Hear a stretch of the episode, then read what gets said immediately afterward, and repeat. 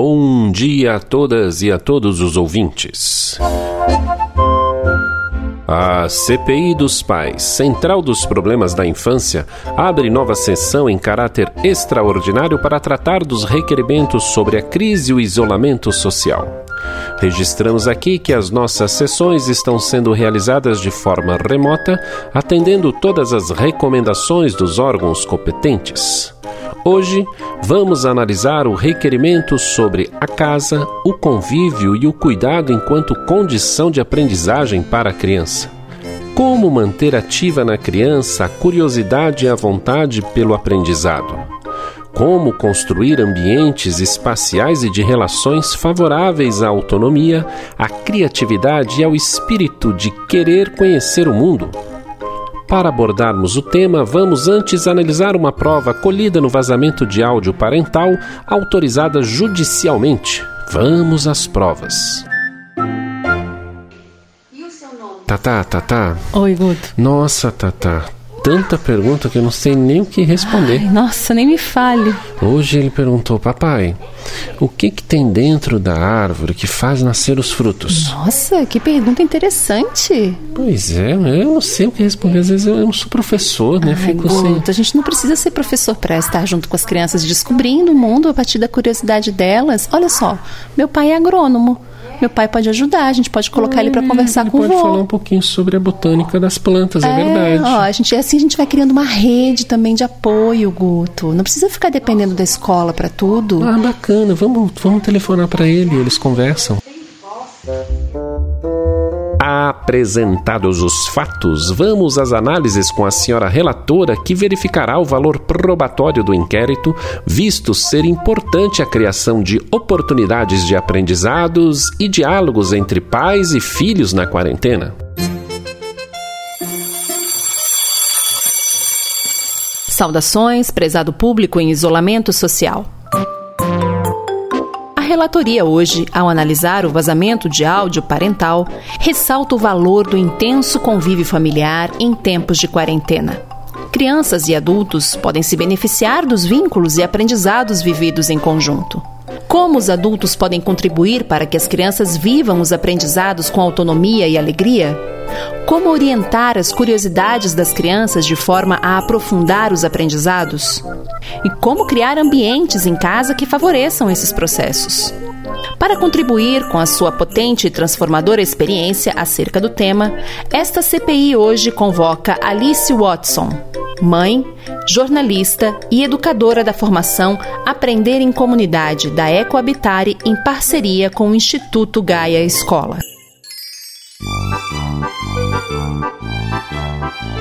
Bom dia, meu nome é Alice, eu sou mãe da Violeta de 4 anos e da Elisa de 10 meses. E vim contar um pouquinho da minha experiência como mãe nesse isolamento social com as crianças em casa, que a gente acumula né, as funções de trabalhar, da, da casa, de cuidar das crianças e como é que a gente pode lidar um pouco né, com esses desafios e aproveitar esse contexto como uma oportunidade, né, tanto da gente se aproximar um pouco né, dos nossos filhos, conhecê-los né, melhor. E como que a gente pode também pensar em aprendizagem fora né, do, do contexto escolar, né? considerando que a aprendizagem ela acontece o tempo todo, todos os dias do ano, não só 200 dias letivos como a escola propõe. Então, no meu dia a dia, o que eu tenho buscado fazer com a, com a minha filha, principalmente a mais velha, né, é pensar em pesquisas a partir da curiosidade dela. Se você observar qualquer criança saudável e que não teve sua criatividade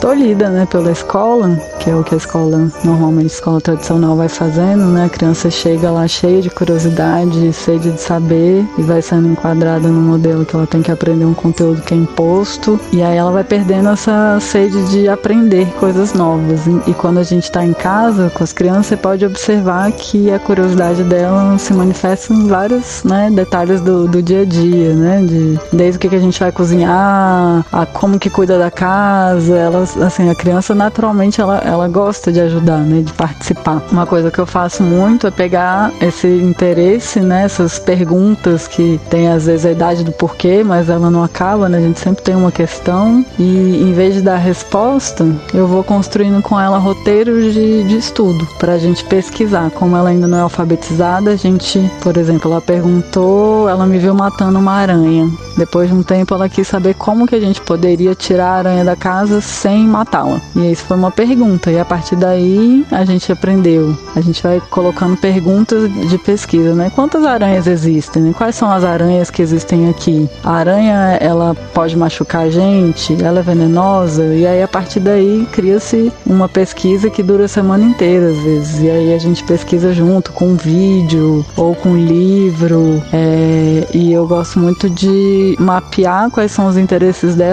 e colocar em conexão com algumas pessoas que eu conheço que já trabalham com isso, ou que de repente eu tenho um, né, um amigo, um tio, alguém que, que sabe desse assunto, que pode uma ligação, né, num contexto de isolamento social, conversar com ela e aí ela tá entrevistando essa pessoa sobre essas perguntas. E aí a gente vai construindo esse roteiro e depois a gente no final vê o que, que ela aprendeu, né? O que, que ela aprendeu com essa pesquisa. Ela comunica para o pai, para alguém.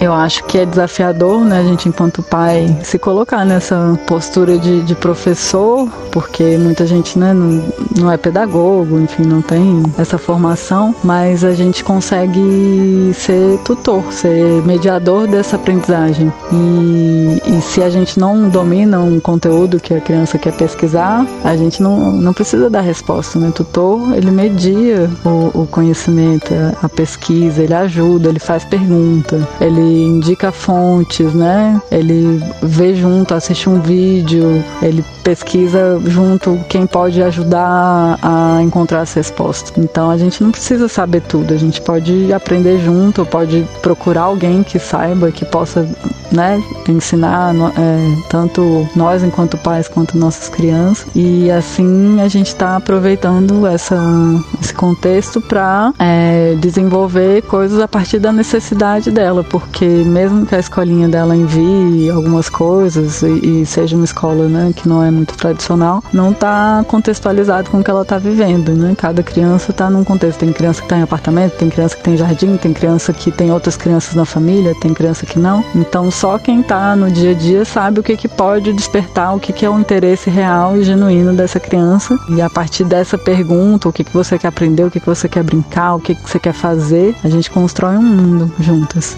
Com a minha filha, a mais nova, Elisa, ela é um bebê, né? E o bom de ter um bebê no meio disso tudo é a gente observar como é que se dá a aprendizagem, né? A aprendizagem, ela é muito pela necessidade. Você não vai falar pro bebê, ah, ó, aprende a andar. O bebê aprende a andar porque ele sente necessidade de, de andar, de olhar os outros e ver que os outros andam. Ele aprende de acordo com o que ele precisa, né? Então eu tô no contexto da pandemia, eu tô na casa da minha mãe, tem vários degraus. E antes eu tava no apartamento onde eu moro. Aqui ela desenvolveu em um mês a habilidade de descer e subir degrau, de, de bumbum, de frente, como porque ela teve a necessidade. Em casa, ela não tinha nenhum degrau, nenhum obstáculo, ela não, não desenvolveu essa habilidade. Então, da gente olhar para essa oportunidade e ver como é que é a aprendizagem das nossas crianças, né? E acho que estar tá com elas é, é um aprendizado contínuo, é a gente observar o quanto que a aprendizagem tem que ser significativa, tem que vir, né, da criança e a partir daí a gente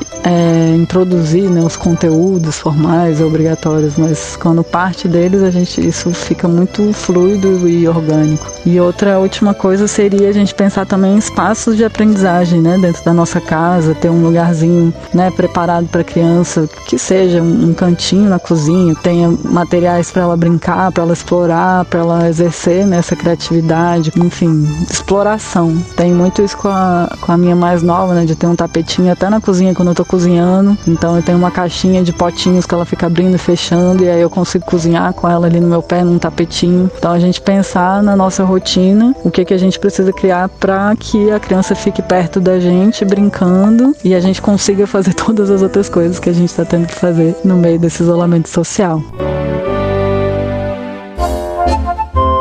Faça-se o registro em ata para pensar nos autos as considerações aqui apresentadas. Pelos dispositivos legais, atesta-se aqui que a quarentena e o isolamento social oferecem a chance de um novo modo de convívio familiar, sendo necessário investir na qualidade destas relações e na criação de ambientes favoráveis ao aprendizado de todos.